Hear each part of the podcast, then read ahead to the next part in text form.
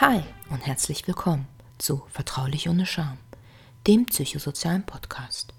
Hier findest du als Betroffener und auch Angehöriger sozialrechtliche Informationen, Denkanstöße und Orientierung in schwierigen Lebenslagen. Hi und herzlich willkommen. Mein Name ist Milena Achel und ich bin Sozialpädagogin. Ich möchte heute über das Thema Psychosen reden. Es ist für mich allerdings auch ein, ein sehr persönliches Thema. Denn eine Freundin von mir ist leider Anfang 20 erkrankt. Und da war ich auch noch im Studium und konnte Psychose gar nicht richtig einordnen. Ich dachte, hört sie jetzt Stimmen oder hat sie mehrere Persönlichkeiten oder diese, diese ganzen Sachen, die man oft in den Medien mitbekommt. Und ich glaube, ich war im ersten, zweiten Semester und zum Glück kam da die Sozialmedizin im Studium und ich äh, konnte ein bisschen Informationen sammeln und äh, dadurch ähm, war es mir dann auch viel, viel einfacher im Umgang mit meiner Freundin. Das ist eine ganz, ganz feine Frau. Es ist eine feine, herzliche Frau und ich finde es oft schade, wie Menschen, die an Psychosen leiden, in den Medien und in der Gesellschaft dargestellt werden. Ich höre meist oder lese meist immer nur Negatives von irgendwelchen Messern oder Angriffen oder sonst etwas. Dabei hat Psychosen haben sehr, sehr viele Seiten und sie sind nicht immer so extrem in eine Richtung, dass sie irgendjemanden gefährden. Meist äh, es ist eher so, dass, dass die Menschen ähm, ja, sich selber was antun. 10% der Menschen, die an, Psychose, die an einer Psychose erkranken, bringen sich in den ersten zehn Jahren um. Das ist eine enorm große Zahl. Auch sind Psychosen bei weitem nicht so selten, wie sie denken. In der Universität äh, spricht man manchmal von einer Lebenszeitpräferenz von 1 zu 100. Das heißt, dass einer von 100 in seinem Leben an einer Psychose mal erkranken wird. Die kann unterschiedlich ausgeprägt sein. Psychosen können Wochen, Monate, Jahre oder ewig andauern. Es, ist, es gibt sehr, sehr verschiedene Formen. Und äh, ja, und das sind dann wiederum ganz schön viele. Es ist nicht so weit weg. Und bestimmt kennen Sie irgendjemanden, der einen Angehörigen hat, der an eine Psychose erkrankt ist ja, Psychose, was heißt das? Also es ist nicht, äh, wie es manchmal leider in Serien falsch geschildert wird, äh, dass auf einmal mehrere Persönlichkeiten in einem wohnen und eine Kinderstimme redet oder eine erwachsene Stimme. Äh, das fällt unter multiple Persönlichkeit. Und äh, dieses Krankheitsbild der Psychosen ist auch unheimlich vielfältig. Also die Betroffenen haben typischerweise Halluzinationen. Meist sind sie akustisch, also sie Stummen hören oder Geräusche und die lassen sich da nicht ausschalten, die, die sind dann da. Also Leute, die einen Tinnitus haben, die können ja vielleicht ein bisschen nachvollziehen, wie, wie grausam sowas auch mal sein kann.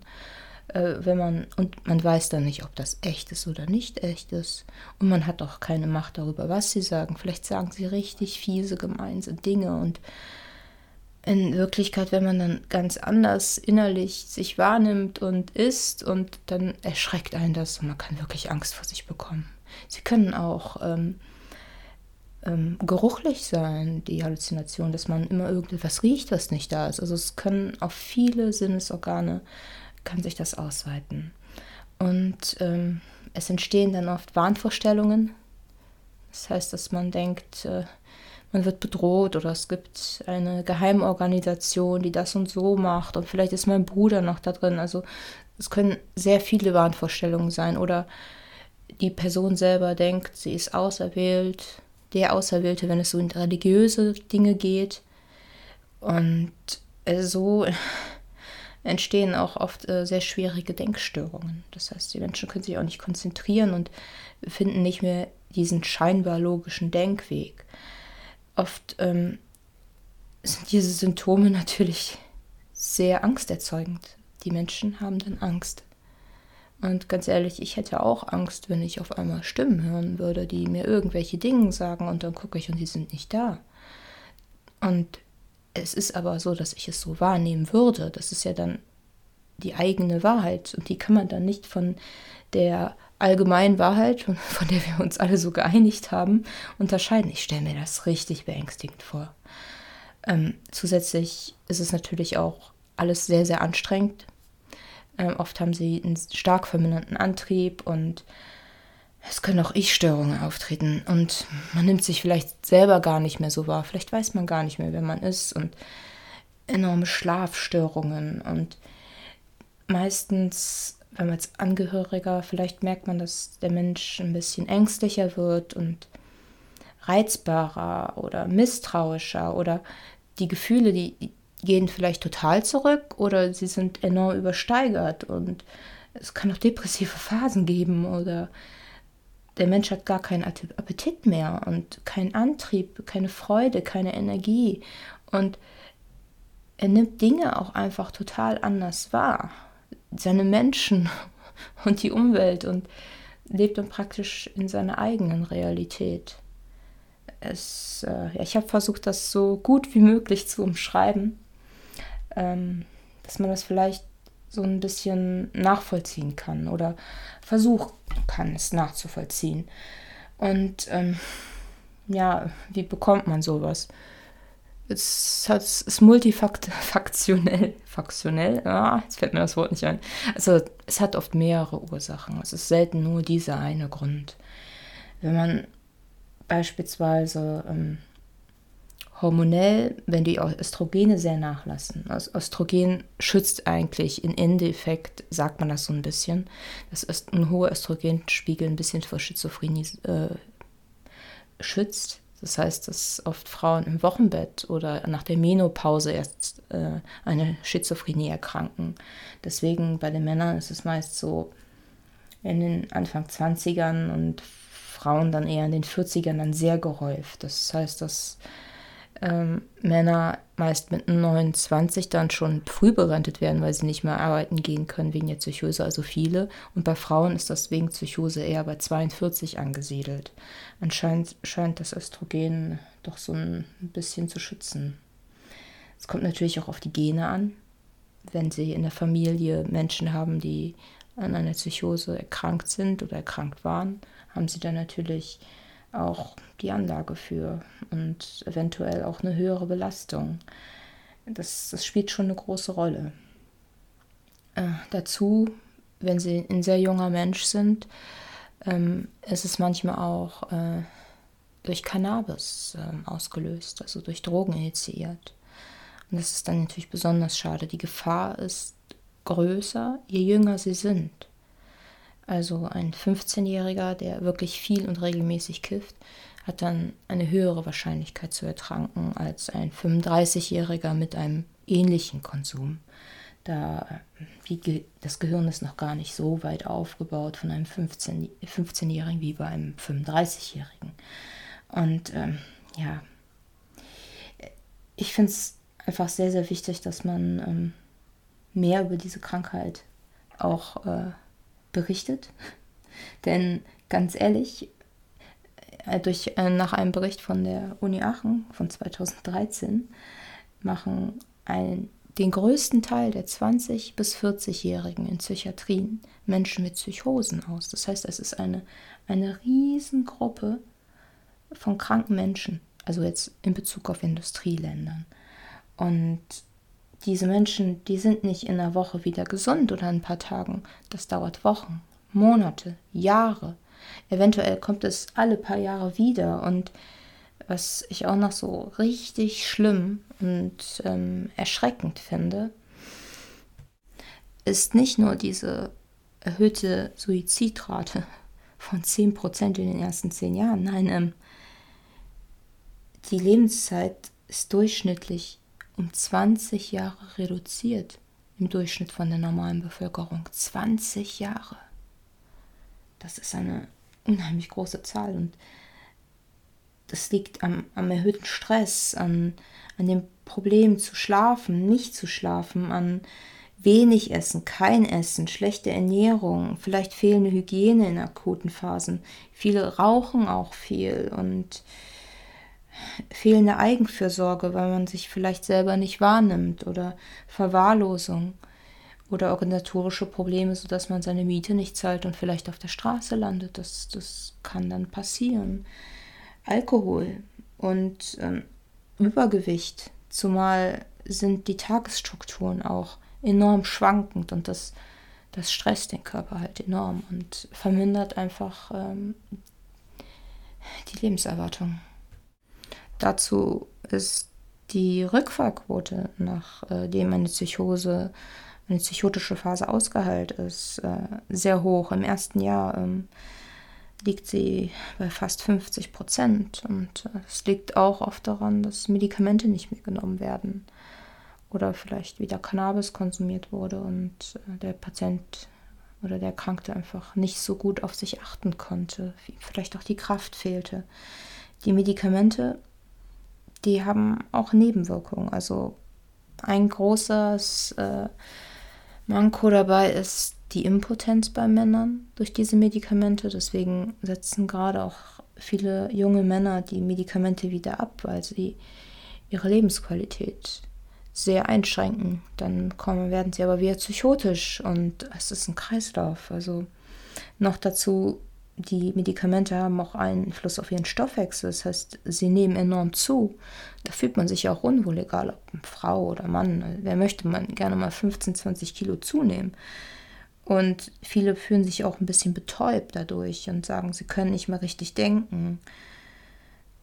Ähm, ja, und dann, wenn Medikamente wirken und die psychotischen Phasen sind vorbei und es geht einem eine Weile gut, dann kommt der Gedanke, ja, vielleicht geht es mir aber auch so gut, weil ich jetzt gesund bin, ich brauche die Medikamente nicht mehr oder so. Und dann werden die abgesetzt.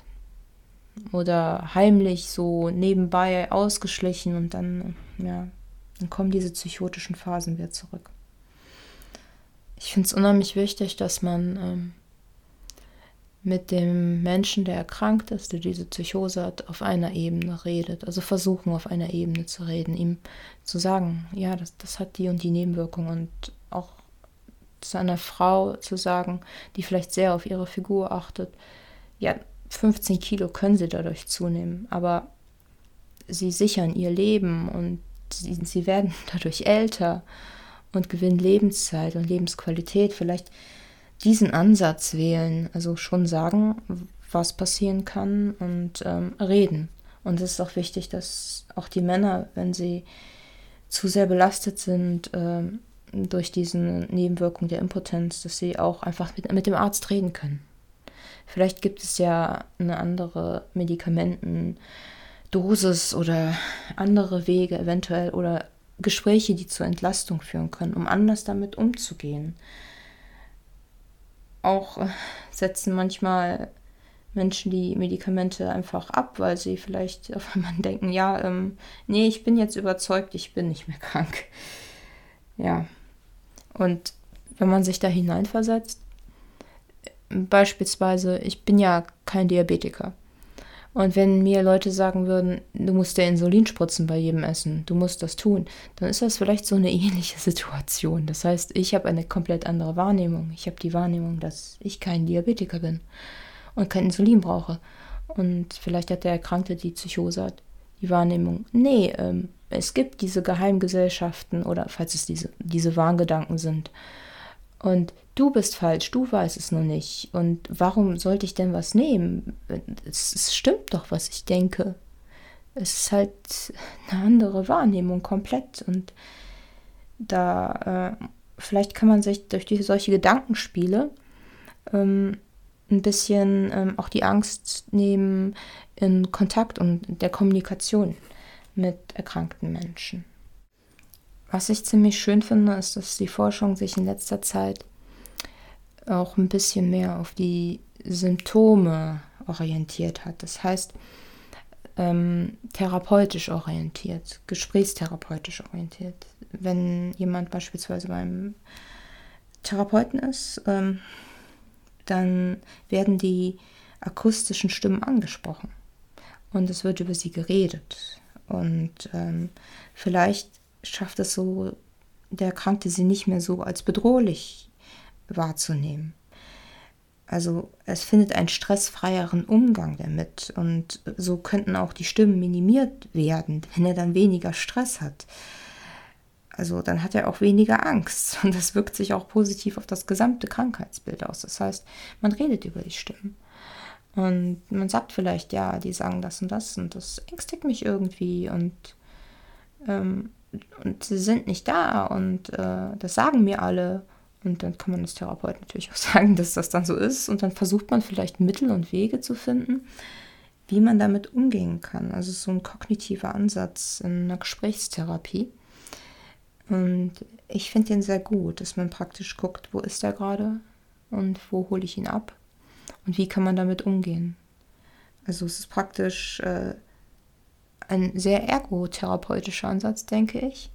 Und es wird auch oft so ein Realitätscheck ein bisschen mit vermittelt. Zum Beispiel, guck mal in der Wohnung, sind da Leute? Es sind keine Leute. Sind die Stimmen wohl nicht da? Oder es ist sehr, es ist wahrscheinlich nicht sehr wahrscheinlich, dass gerade drei Leute in der Dusche stehen und über übers Klima reden. Also ähm, praktisch zu solchem Denken zurückfinden. Das ist, äh, das ist nicht einfach. Das ist wirklich nicht einfach. Ähm, und zusätzlich ist auch noch soziales Kompetenztraining unheimlich wichtig. Das heißt, ähm, die Menschen isolieren sich ja immer mehr und ziehen sich mehr zurück, denn ihre Wirklichkeit ist ja ganz anders als unsere Wirklichkeit. Vielleicht werden andere noch als bedrohlich wahrgenommen und das erzeugt ja auch unheimlich viel Angst. Dadurch ist aber ein wichtiger Teil weg, nämlich ein wichtiger Teil von den Leuten, die mir sagen, dass das eine Wahnvorstellung sein könnte, ähm, die mich überhaupt vielleicht mal darauf bringen, dass ich krank bin. Und äh, die mich vielleicht unterstützen können. Und äh, ja, was Erkrankten hilft, ist auf jeden Fall darauf zu achten, dass sie regelmäßig essen. Also Rhythmus, Regelmäßigkeit ist sehr wichtig. Versuchen regelmäßig zu schlafen. Auch versuchen, die Körperhygiene einzuhalten. Also das, das kostet mehr Kraft. Da muss man dran sein. Auch ist es sehr wichtig, seine Medikamente zu nehmen. Setzen Sie nicht einfach Ihre Medikamente ab. Ähm, besprechen Sie das mit Ihrem Arzt, auch wenn Ihnen das dann nicht gefällt. Vielleicht suchen Sie auch einen anderen Arzt auf. Sie können sich auch eine zweite Meinung nehmen. Ähm, vielleicht Hilfe annehmen. Und auch Hilfe von Freunden oder Bekannten annehmen. Das ist eine gute Sache, denn ganz alleine ist das manchmal schwer. Das wenn sie zum Beispiel kognitiv gerade Probleme haben mit Zahlen und Überweisungen und dann müssen sie ihre Miete bezahlen und sie bekommen es einfach nicht hin und es ist zu viel. Sie, sie wollen ihre Wohnung behalten, dann, dann gucken sie, dass sie jemanden finden, an den sie sich wenden können. Das kann auch eine Beratungsstelle sein. Sie können auch die, die, Telefonseelsorge anrufen, die sie weiter verbindet. Also halt versuchen sie auf jeden Fall dass sie irgendwie ihre Miete bezahlen, denn vielen passiert es dann, dass sie wohnungslos werden. Und minimieren sie etwas die Reize um sich herum, akustische Reize oder auch optische Reize und minimieren sie auch Stress, denn das, das, das kann wieder ihre Psychose verschlimmern. Gucken Sie, dass Sie irgendwie so Ruhe finden und sich zurückziehen können. Das muss kein Raum sein, das kann auch draußen sein. Vielleicht Wald, Natur. Das ist alles, was Sie so ein bisschen entspannen kann. Ja, und wichtig ist auch so eine kognitive Verhaltenstherapie einfach praktisch zu üben, wie gehe ich damit um. Und ja, das, das sollte man auf jeden Fall wahrnehmen, denn man muss sich ja mit seiner Krankheit auseinandersetzen. Und wenn man den Feind kennt, in Anführungszeichen, dann hat man manchmal auch weniger Angst und kann ihn besser einordnen und einschätzen. Also versuchen Sie ihren, ihren Feind praktisch zu ja, kleiner zu machen und zu gucken, dass Sie wieder mehr Macht haben. Versuchen Sie einfach eine Rückfallprophylaxe zu betreiben. Das heißt, machen Sie sich einen Plan mit Struktur, schreiben Sie feste Essenszeiten auf, äh, feste Duschzeiten, feste Waschzeiten, auch kleine feste Einheiten ähm, aufräumen. Also wirklich strukturieren sich etwas Festes. Das, das kann ihnen wirklich Halt geben. Auch versuchen sie immer Nummern von Ärzten und Kliniken per Hand zu haben, so dass sie, wenn sie merken, oh, es wird schlechter, es wird echt schlechter, bevor sie dann ganz fertig sind und am Boden sind, dass sie sich da melden. Bevor sie sich vielleicht selber gefährden oder andere. Und dann, dann, dann wird es ja noch komplizierter und das ist dann für niemanden schön. Das ist eine ganz schlimme Situation. Also versuchen Sie frühzeitig, sich Hilfe zu suchen, wenn Sie merken, es wird wieder schlechter damit sie dann auch mehr von ihrer Lebenszeit haben und die nicht in, in krank verbringen müssen, in Angst. Das ist, das ist doch grausam.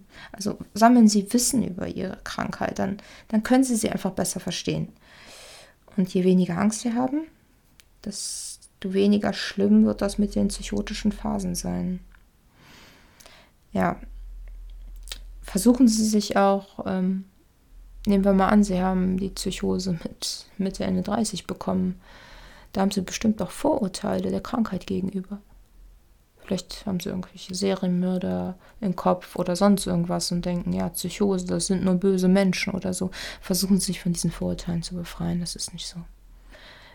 Bisher alle Menschen, die ich kennengelernt habe, die an einer Psychose erkrankt waren, waren sensibel, liebevoll, und alles andere als aggressiv.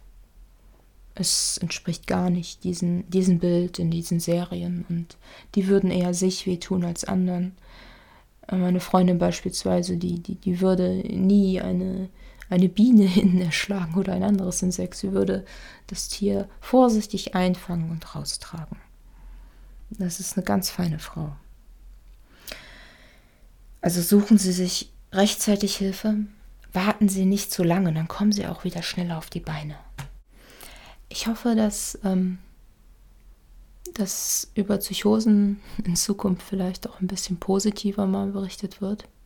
Also sicher, dass es eine schlimme Krankheit ist, dass, dass das genauso berichtet wird, aber dass vielleicht die Personen, die äh, in Filmen und in Medien dargestellt werden mit Psychosen, nicht immer die Bösen sind oder diese negativen Aspekte nur hervorgehoben werden. Vielleicht, man könnte doch auch mal zeigen, dass eine, ein armer Student, eine arme Studentin eine Phase hat, zusammenbricht, aber es trotzdem gut machen möchte und ah, dann hat sie sich doch wieder gefangen und nee, dann versucht sie es doch was anderes und das ist doch auch spannend. Das Leben ist doch spannend. Man muss doch nicht immer gleich in diese Richtung gehen. Also ich würde mir wünschen, dass ähm, dass in Zukunft vielleicht die Vorurteile abgebaut werden und die Menschen, die an Psychosen erkranken, zu ihren Nachbarn gehen können oder zu Freunden und denen das auch sagen können. Denn die Scham, die ist sehr groß. Und dann wird nicht darüber geredet. Und dann ist man sozial isoliert, dann ist man alleine und dann wird alles schlimmer. Also reden hilft ehrliches Reden, ehrliche Kommunikation. Das ist, äh ja, ich sage immer, das ist so wichtig, ne? Ja, aber es ist es. Ja. Ich danke Ihnen für Ihre Zeit und äh, ich hoffe, wir hören uns bald wieder.